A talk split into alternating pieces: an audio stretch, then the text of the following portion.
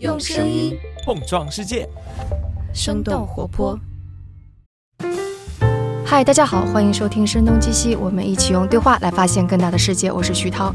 那可能大家听出来的，我的声音还没有完全恢复。虽然我就是疾病已经好了，但声音没恢复，但没关系。我们的节目今天照旧。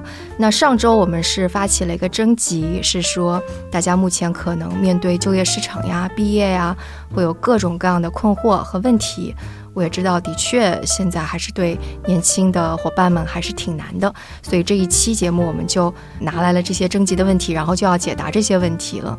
就首先，我们征集的这些问题有一部分来自于我们的听众，有一部分是来自于我们的实习生，因为我们实习生的年龄应该跟我们的听众可能有一部分也是比较类似的。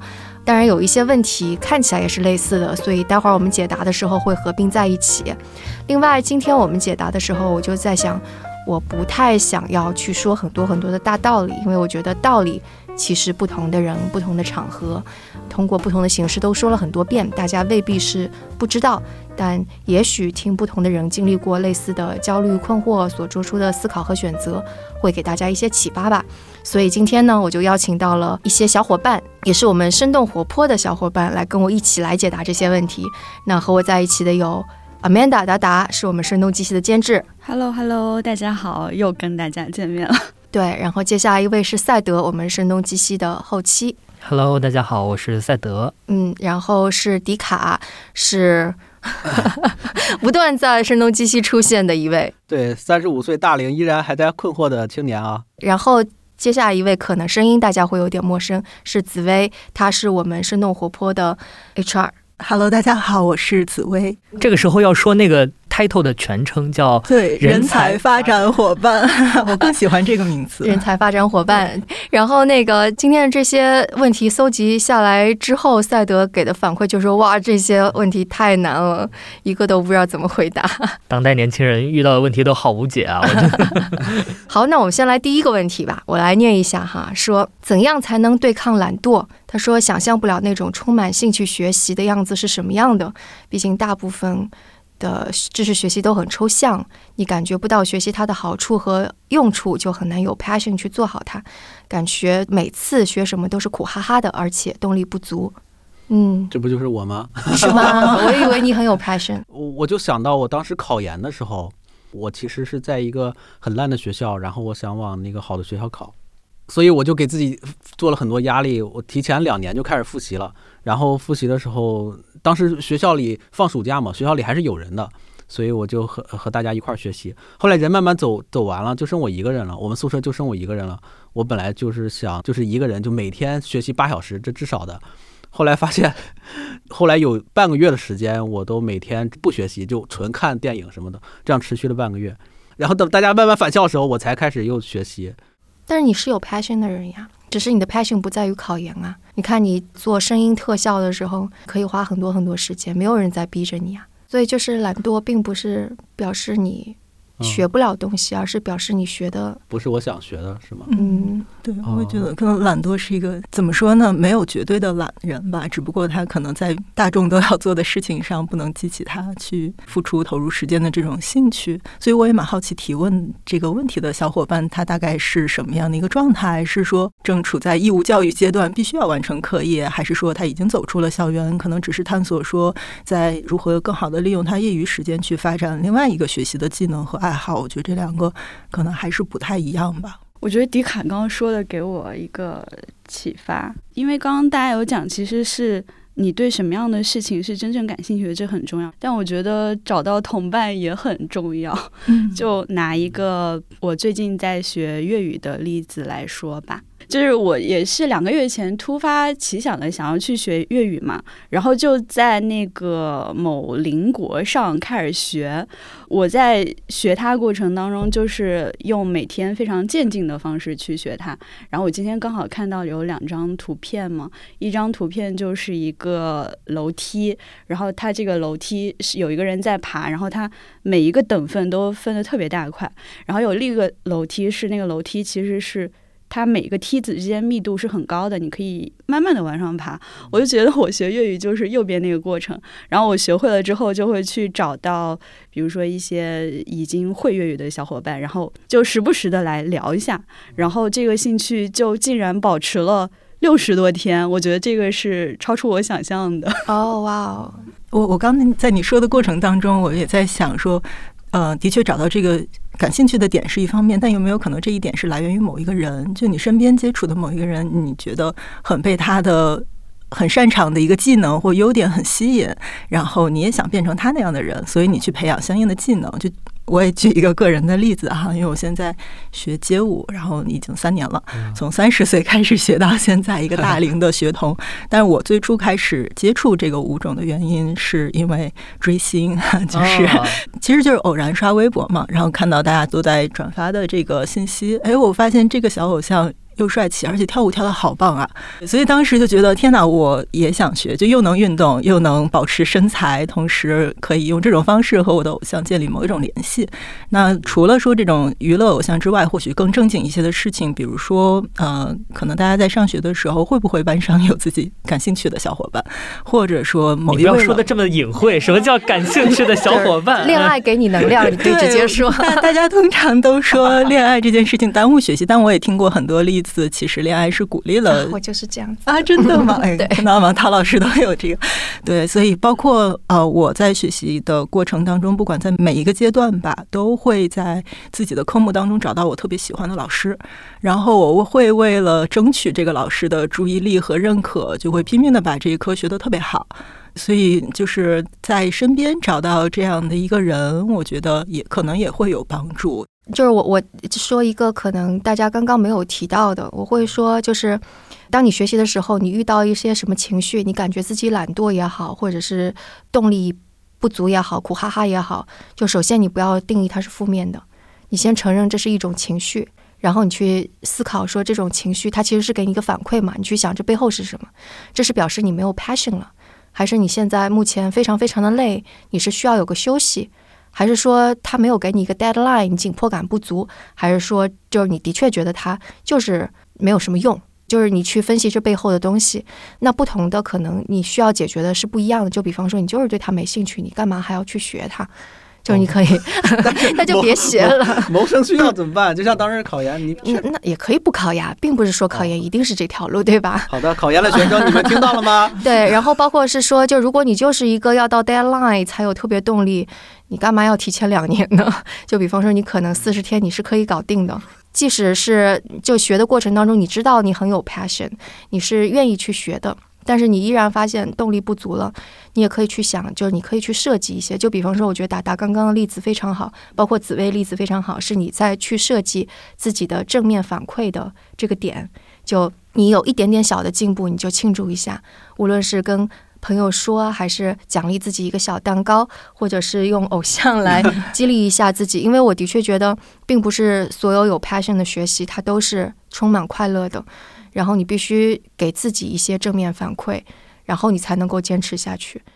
哎，我我觉得那句话很好，哎就是 就是不你用粤语说一下。现在 说不出来，就是即使是有 passion 的事儿，做起来可能也并不总是快乐的。那我们下一个就刚刚有说到去找到偶像的这个事情，然后这这位同学他说的就是我的一个困惑在于自己找不到可以参考的榜样或偶像。他说他知道在不同的行业中都有很优秀的前辈，但是也觉得现在的年轻人所面对的时代背景和前辈们似乎又有很大的差别，而且可能十年前和今天做同一件事的成本和困难程度都有很大的差别，也许。之前别人的经历，或者是上一代的成功经验，在当下是很可能无法去复制和模仿的。所以，你这个有答案吗？我我想是这么说，就是可能首先这位同学在他的呃想法里边，偶像是一个太完美的人了，就把他的那个成就看得特别的高，所以就会拿自己可能太渺小，然后永远也奋斗不到那个水平去对比。就是对于我个人来讲，曾经也会有这样的问题。对应到现实当中啊，比如说很多呃人会喜欢看人物传记。然后呢，我小时候是从来不爱看人物传记的。我会觉得写传记的那些人，一方面他的领域我就不感兴趣，另一方面他那么厉害，我就是一个普通的小孩儿，我没有想着我有可能像他一样。然后，但是后来在我二十多岁就开始工作之后，呃，我会遇到自己生活当中的面临的问题、一些困惑，然后我突然意识到，去看别人的经历和故事，尤其是这些榜样很遥远的人。会有一些帮助，就是因为他也是人嘛，他也是从一点点的事情做起来，他也解决过非常多人生当中的困难，甚至他面临的情况就和我所遭遇过的是相似的。那我通过看榜样，他当时是用什么样的心态、什么样的处境、怎么思考的这个问题，最后克服了这个困难，这些经历对于我来说会是一种激励。我就不一样了，我就会在传记里面看到那个伟人不好的一面，祛魅。比如说 Steve 乔布斯啊，他脾气那么暴躁，对我来说可能就是阿 Q，你就会你看那个谁谁谁，他也他也是，就是不就是个凡人嘛，脾气这么差，然后给自己一点点安慰，没关系的。哦，原来你看传记是这样找安慰，哦，原来你也这样。也这样，对，那看到最后是不是就是说大家都是凡人？然后，但是凡人做着做着，某一点突出出来，就变得不凡了，就很难说他不凡吧？他也没有一下子就变得不凡。我的观点是跟达达是类似的，就是你看他整个人生的发展啊，他前期的经历可能有他独特的地方，但是，呃，你把他整个时间线拉长看，然后你再多个人这么对比看，你可以看出一些你。值得学习的，或者说你要保持的，或者说你要避免的，比如说有的学术大咖，他在壮年就是学术高产期，可能在三十岁、四十岁左右有大量的优秀的论文产出，但他到五十岁、六十岁之后，嗯，怎么说呢？人年纪变大，就会可能有这样的趋势，进入一种更抽象。更玄学的就是发展领域，就是很多学术大咖都会有这样的转变，这样的转变，我觉得不是一个好事。一是他没有精力去做那样细致的科研工作了，二是他觉得他有资历，他有这样的就是学术经验，可以去把这套东西总结一下、上升一下啊。但也有踏踏实实一直就是做到底的。你会发现哦，这里面我要避免成为什么样的啊？我在哪个阶段很有可能很高高概率会发生这样的转变的时候，我需不需要注意一下我的整个。呃，就是形式的逻辑啊，一些思维上，我觉得这是就是我看人物传记的时候思考的比较多的一方面吧。那你就直接说牛顿嘛，牛顿最开始的那个 牛顿力学多么的伟大，最后他去研究神学去了。除了你想成为什么人，你也可以设定我不想成为什么人。对，我觉得可能就是这个问题当中有一个是我们真的要 去复制前人，就是你找到一个偶像复制。我觉得在任何一个时代，他现在定义的是说我们现在这个时代没有办法复制十年前、二十年前、三十年前。但现在世界变化这么快，我觉得你你也不可能复制，所以就不要去复制别人，就是没有偶像挺好的。对，就是 对。对，就是不要崇拜任何偶像。就是当别人要树一个偶像在你面前的时候，就是那么多人推到你面前的时候，你甚至要警惕一下，是不是需要这样的偶像。但是我的确觉得，在我的生活过程当中，我是有很多人，他是类似于给我给到我激励和参考的。然后这些人可以是很功成名就的。因为我的确是采访过挺多类似于科技界的大佬呀，或者声东击西的过程，就有一些学者也挺棒的。我的确是从他们身上学到东西的，但是我并不把他们视为偶像。然后与此同时，我觉得就是身边有挺普通的人，就比方说我学攀岩，其实是跟着一位比我年纪已经大了好多岁的，可以称她为一个姐姐吧，一个朋友。就是他还在爬，然后我就才知道确信没关系，四十多岁爬个攀岩算什么？就他也是激励到我，所以我觉得有这种能力，类似于从他人身上看到你想成为一个什么样的人，你受到激励，以及或者像赛德说的，你不想成为什么样的人，我觉得这种这种方法还是挺好的。对我，我举一个例子，就比方说，最近我在看那个凯瑟琳·格雷厄姆的传记，她是《华盛顿邮报》的发行人，是一位女性。你如果去看的话，的确她的人生没有什么可复制的，因为她父亲就是一位通吃商界政界的人，就家里家里非常的富裕，从小就有保姆可以骑小马，然后结交的全都是各种各样超牛的人。但是问题是，她遇到的一个女性在。商业领域的困难，其实要比现在类似于可能我面临的要多，因为那个时候所有的社会都认为女性，你即使是上了芝加哥大学，你最终的就是当一个家庭主妇。然后她也的确是嫁给了一个不错的、很聪明的年轻人。当了家庭主妇，当了很多年，直到四十多岁，她的丈夫死去。然后她那时候面临的就是作为一个女性，如何面对一大堆的男性所占据的，她的董事会的席位当中全都是男性，然后她打交道的也都是男性。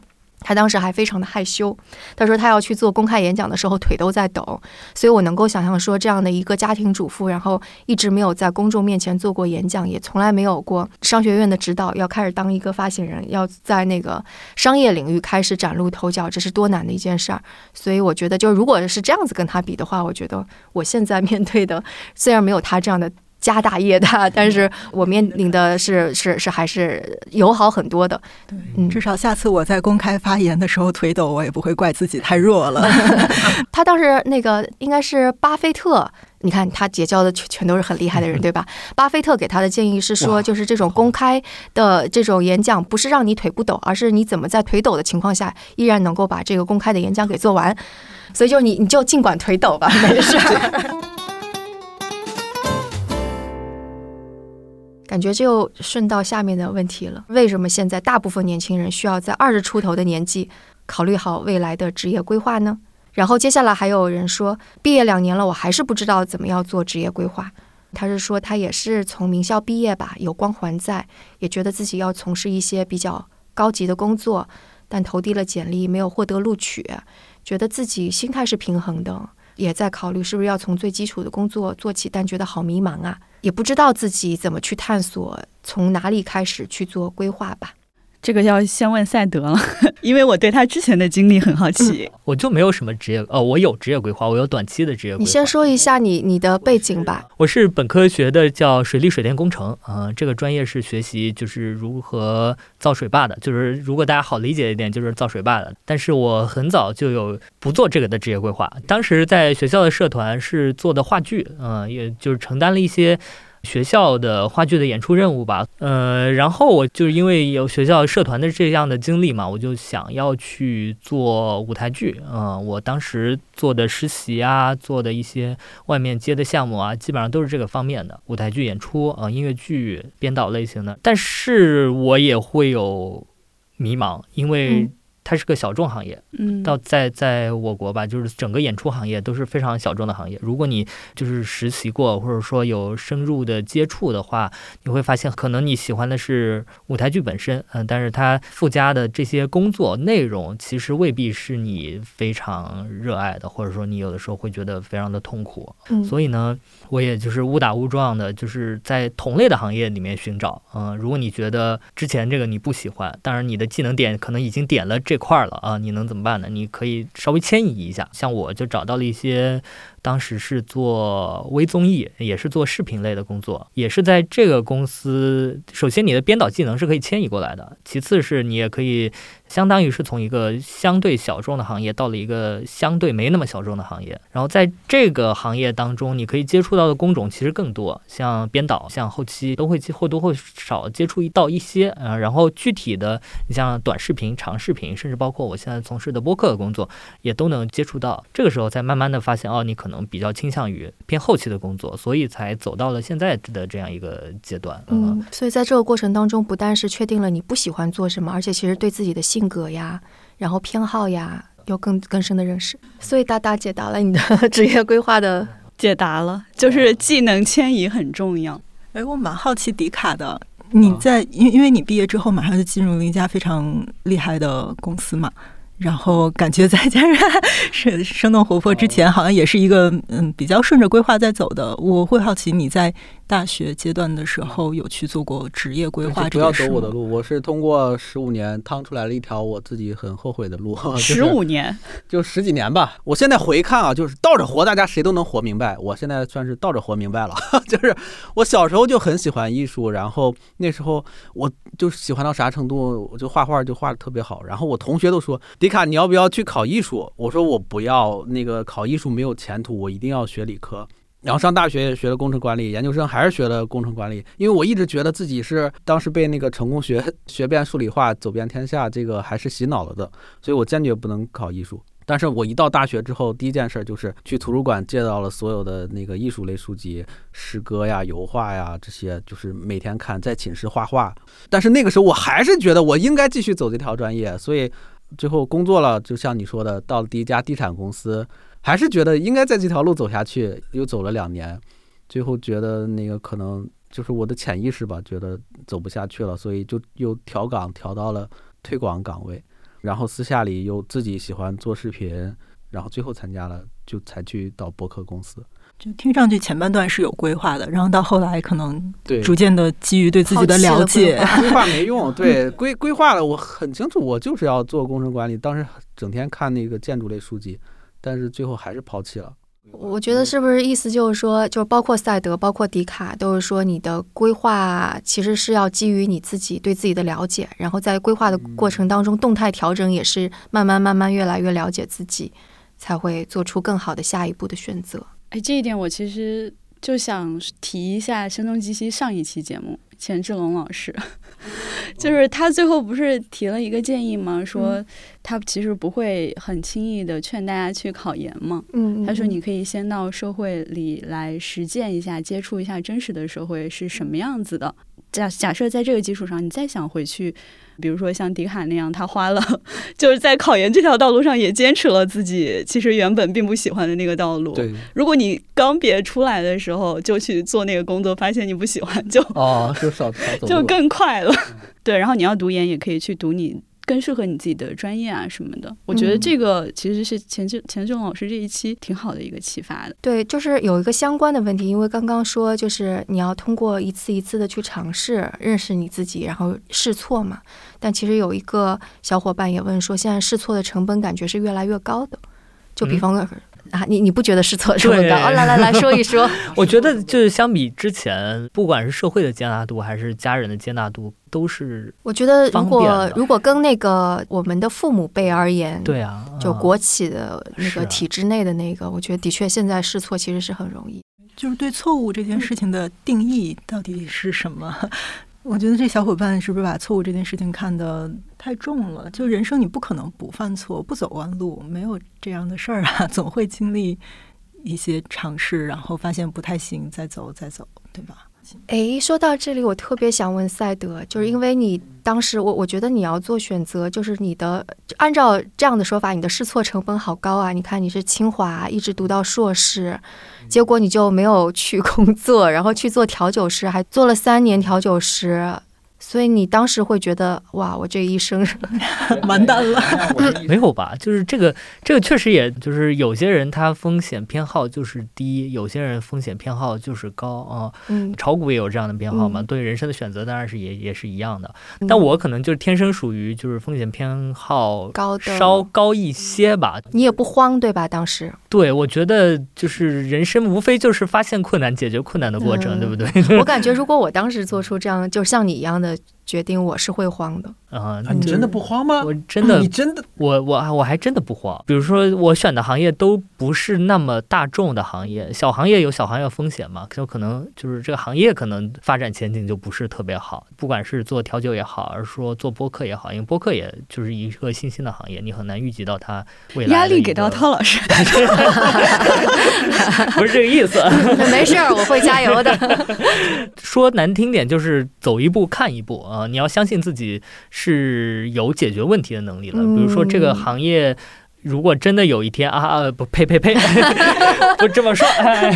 比如说之前做话剧的时候，比如说有一天我真的从事话剧行业了，你碰上了前两年啊演对寒冬就演出行业这办不了的话，那你。怎么去克服这个问题，或者说就把你的公司从线下变成线上，就是你抱着这样一种思维去看你的工作内容的话，你会就会放心很多。嗯，对的，对的，我觉得解决问题的能力，这个就真的是特别重要的一个能力。然后抗压能力、抗挫折能力也是很重要的一种能力。哦，我想说一句，OK，就是也是好像是广东话里面的一句吧，就是长命功夫长命做。就是一辈子很长嘛，你不用担心说犯错了怎么办，又不是万劫不复了。诶，那就比方说如果大家都已经默认了，说我要愿意去试错，我愿意去认识我自己，然后选择一条我要的道路，但可能在这个过程当中要克服很多声音，类似于父母的声音，类似于身边长辈的声音、老师的声音，要克服这种声音和条条框框。我觉得紫薇你是有。分享一下我的故事嘛，因为呃，首先关于规划这件事儿哈，在我大学毕业进入社会之前，一直是被规划的。就我们家的情况是我母亲特别的强势，所以我从小上什么样的学，然后学什么样的业余爱好，怎么分配我的时间，暑假怎么过，全都是被安排的。所以我在上大学选专业，然后学完出来工作之前，我从来没有自己想过我这辈子要怎么过。我一方面就是听家长的，然后一方面是看啊书报杂志。虽然那个时候互联网也不发达，就大家能看到的信息其实非常有限，自己就不会再往这个方面去想，就觉得我依照大家常规规划出来的这个路去走就 OK 了。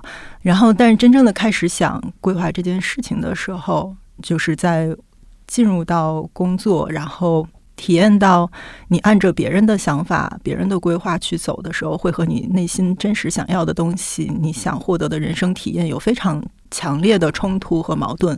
你每天生活在别人安排的剧本里是非常痛苦的。落实到具体的情节，就是我本来本科学的专业是旅游管理和德语，对我当时的职业想，或者说基于我对自己的一点点了解吧，我特别想做的工作是导游。我想带着大家去各 各地对好玩的地儿去玩，然后把我知道的风土人情啊，这个人文历史的东西讲给大家听。我想做这样的事儿，然后我家长就肯定不同意啊。然后我们可以给你提供更好的，你要听我们的，你去金融行业，去银行。首先他们的想法是很传统的啦，啊，那个年代的人嘛，就求稳定，就是父母这一代是金融行业，所以他们享受过这里边的这个好的一方面，所以非常坚定的。跟我说：“你听我的，这样才对。你自己想的是不对的。”然后发现，在银行就是度日如年，的确收入是稳定的，是好的。然后，但是你每个月就是最开心的就是定收到那个发薪日，对，发薪的时候收到短信通知，然后很快的又陷入了日常工作的琐碎和痛苦当中。对，所以当时是经历过这样的挫折，发现哇，我要开始想。我做工作就是说，我要怎么去度过我的人生了？里边有非常多的抗争。前期你开始诞生自己的叫自由意志的时候，你要去跟父母，你要说服他们，让他们理解你的痛苦。然后接下来等他们逐渐理解的时候，你自己开始犹豫，因为的确你要放弃到现在这种稳定的收入和工作的时候，面临的接下来是非常大的不确定性。你自己也开始犹豫，哇，身边的小伙伴。一对比，发现你可能还是有一点优势的。你得到这样的一个机会和当前的这个状况，也不是谁想要谁都能有。或者说，你真的放弃掉你是负责任的态度吗？未来几十年怎么给自己交代，怎么给别人交代？所以就开始内耗，开始又劝自己说：“哎呀，那算了，我要不就继续耗下去，继续坐在这儿吧。”但是直到三年半，就这个时间到一定程度积累到一定程度的时候，发现。不能再这样过了，后面还有三十年甚至几十年更长的时间，我不想回头看起来的时候，人生只有在忍受和痛苦当中去度过。当时一度想过说，我要一边工作一边备考，等我拿到 offer 的那一刻拍板辞职，然后特别的华丽转身。我很期待那一刻的呈现，但这里边也会存在非常多的困难了，所以这个并没有实现，还是说。咬牙决定先辞职，留出完整的时间去备考，拿到自己理想的 offer，再去读研究生。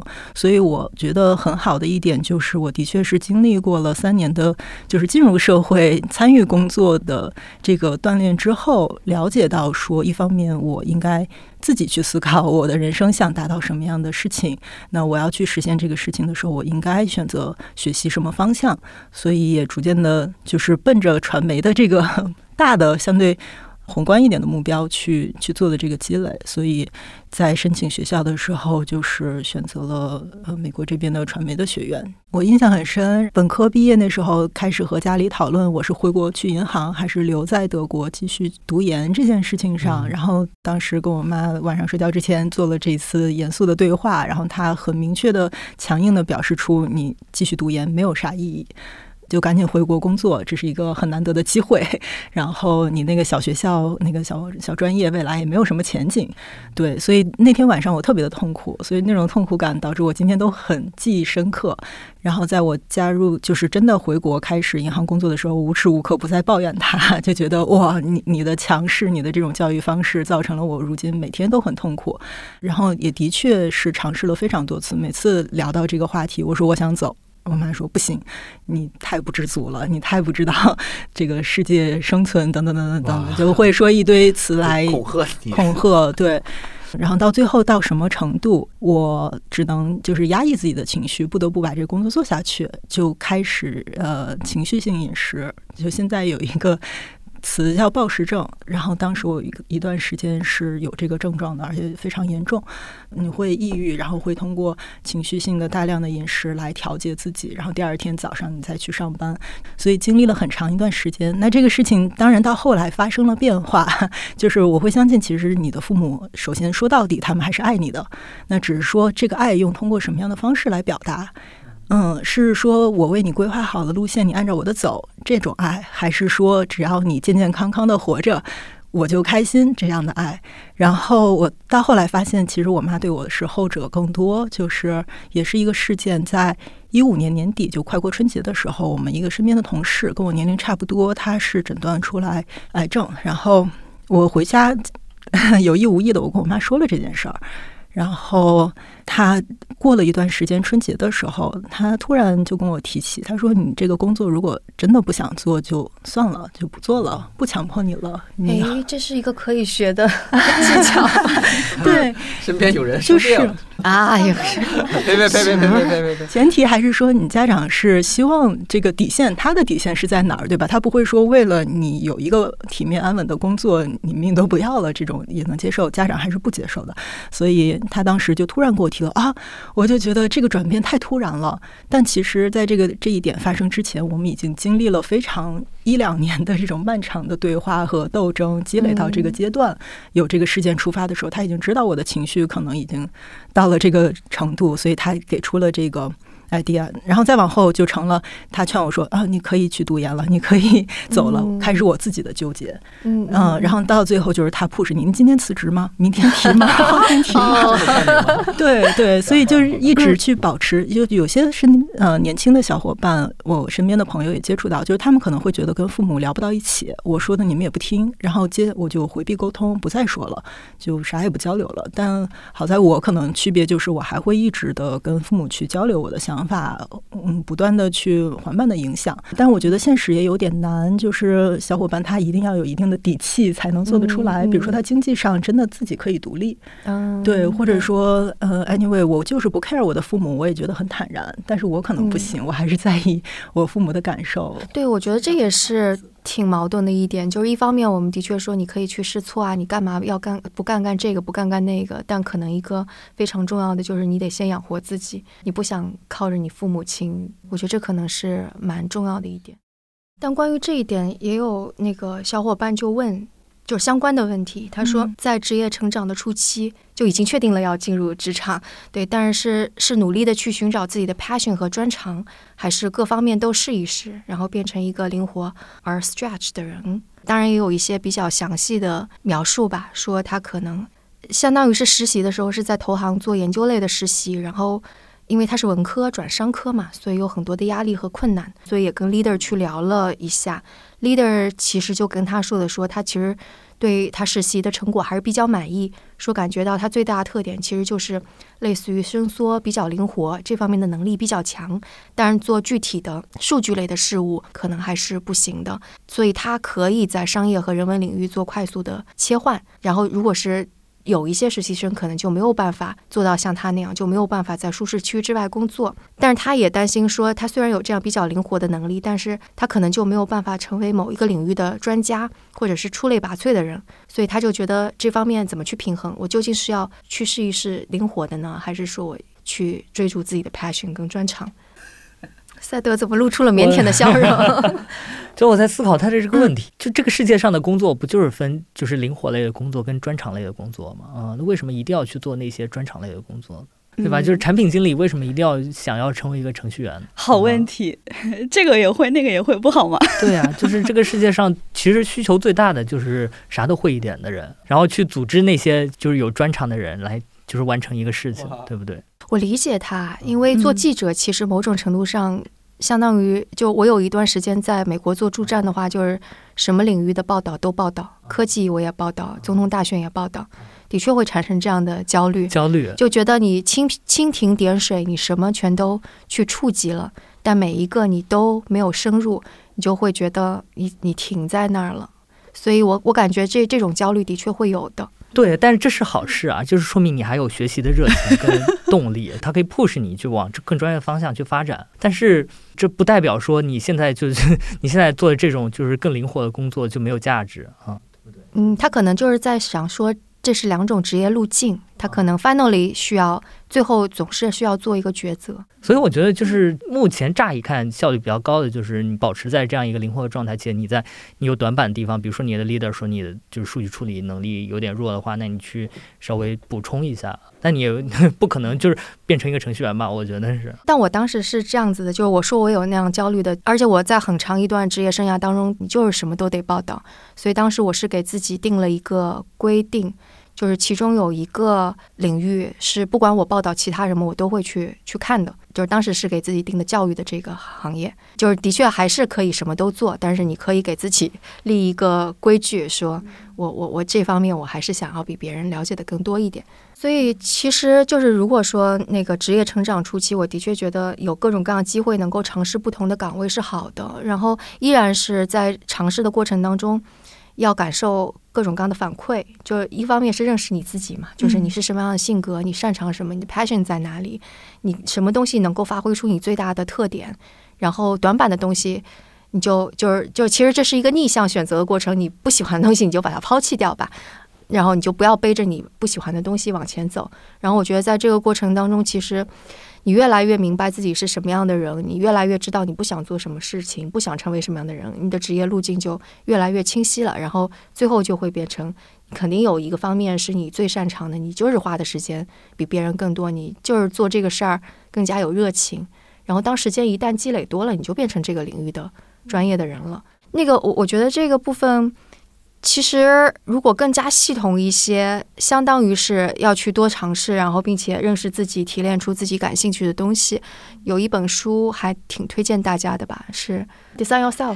它开头讲的一个例子是说，斯坦福大学的一个学习从小就非常热爱海海洋生物的一个学生吧，结果就发现自己等到学完了海洋生物，就跟海洋生物相关的这个学科之再去找工作的时候。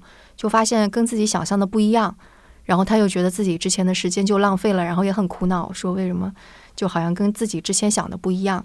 所以写这本书的人，他其实是斯坦福的那个呃设计学院 D School 的人，对，他就说 D School 其实他发展了一套非常强有力的工具，帮助了很多类似于科技界或者是设计界或者广告界的这些人，说你如何用这种 design thinking 来帮助你识别客户的需求，然后并且把它转化成为一个产品。他就说，既然我们能够帮客户去识别需求，你为什么不能够帮你自己识别出你真正的需求呢？所以他就把这一套方法迁移到了对你自己的定位。所以就是如果抽取了各种各样具体一步一步步骤应该做的事情，它其实就是说你去一尝试，第二通过这种尝试。更加清晰的认识你自己，识别你是什么样的性格，你的爱好在哪里，你的内心的欲望是在哪里，需求在哪里，然后以及你怎么去设计一个非常小的，称为是 prototype，就是一个原型一样，你去试一试这个东西做起来是不是跟你想象的一样？因为很经常我也跟那个一些面试者去聊的时候，我觉得他们对类似于对播客行业其实是有一种假想，但这个假想并不是真的。所以你怎么样才能够说真的尝试了这个是你想要的东西，而并不是就是好像把你整个人生全都扔进去了之后试的那么惨痛的错？就比方说像迪卡一样，对。所以我觉得这本书是可以推荐的。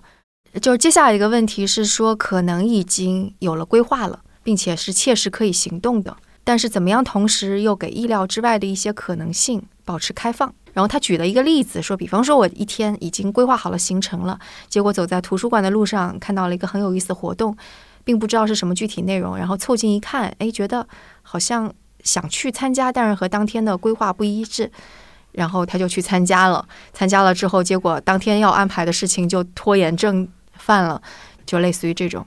我首先想到的是。是不是可以先去检查一下有没有 ADHD？哦，就是那个对 A，就是成人对成人注意缺陷多动障碍，但是这这个有点就是极端了哈。但是我我觉得。我自己，比如说，我给自己一天做好了这个规划的时候，你早上起来看到这个 to do list，当然想到的是我今天都很顺利的把它们完成了。然后这个时候下午突然有一个特别吸引我的活动，我会觉得发现了意外之喜，你会特别开心是吗？对，只要是我这个 to do list 里面的这个优先级。完成了，我就 OK。对我来说，是我会这样去想和规划这件事情。对，就是你还是得有一个标准在。就是你说我本来想完成一个什么事儿，但是最后没有完成，就是这是一个错的事情吗？就比如说我今天下午要学英语啊，但我今天下午有个诱惑，我去干别的了啊，导致我今天下午英语没有学。那英语不能明天学吗？我觉得是可以明天学的。所以应该制定 OKR，而而不是 KPI。不是，那你要是第二天又这么想了呢？就是看，所以就是看你的标准是什么样。就比如说，我要在近两个月之内把这个英语学好，那那我觉得你至少应该稍微就是往你的标准去努力吧。但并不会因为你今天下午就去博物馆参加一个展，就会。有多少的影响？那我给你一个减肥的例子，你想在 三个月内减肥十五斤，结果你今天下午看到了一道美食，然后你吃还是不吃？所以说，但 但是换句但是换句话说，就算我三个月之内没有学成英语，又能怎么样呢？对对，所以这个其实是的，其实是的，不是，其实真的真的，就我我觉得赛德这个说的真的特别重要，因为我看到这个，我第一反应也就是有的目标重要，有的目标不重要。然后有一个例子，我忘记好像又是巴菲特还是谁来着，是给他的那个呃直升飞机的飞行员的一段对话，说你人生当中有没有目标？然后你现在有目标的话，你最好写下来，然后写十五个目标吧，写写写写下来，然后最后。他说：“那个把就是有一些目标你要抛弃掉，然后最后你会发现，就是可能重要的目标就这么一个和两个，然后有一些可能是在这个目标的层级之下的，就为了实现你最高的目标而实现的，有一些可能根本就不重要，所以有一些目标实现。”就不实现也就算了吧，就的确像赛德说的那样，但有一些你知道它是一个更加长远的，会激励到你的。那你每天可能为这个事情做一点点，但也要接受容忍自己说，哎，我我去去去干点什么自己受到诱惑的事情，反而可能有一些新发现，我觉得也挺好。哦，还有一种状况就是，就是的确取舍蛮重要的。嗯，我我举一个例子，就比方说当了妈妈之后，就是你的确还是希望有丰富多彩的。夜间生活，但是你同时你也有一个责任，就是当小孩小的时候你没有办法去，那这个时候就是看你的优先级嘛。就对于你而言，你人生更加重要的是什么？是今天你去参加一个 party，还是说你人生更重要的是你很珍爱你身边的这个小家伙？有没有可能带着他一起去 party 喝酒，然后也给他喝一杯？哎，但的确是，的确在当那个在美国当驻站记者的时候，我是带着孩子去出差的。嗯，喝酒不可以啊，未成年人不可以，不可以喝酒，不可以喝酒，爱身心健康。但有的时候，大家是不是会觉得辨别这个东西很很困难？两个都很好的选项的时候，我在选的这个当下，我就很痛苦。所以就是你就就是不是有个乘船实验嘛？就是你人生当中对你而言最重要的是什么？或者像那个刚刚巴菲特给他的飞行员说的，你的。十五个目标，你要删删删删到最后一个。所以如果有空的话，我觉得可以。就是你你这你现在对你而言最重要的是什么？就比方说，我的孩子对我而言肯定是重要的。他同等重要的是生动活泼。就比方说前段时间不是说为什么我没有去参加 Paul Fest，没有去参加阿那亚，就因为我时间太有限了。那可能这种 social，那我就。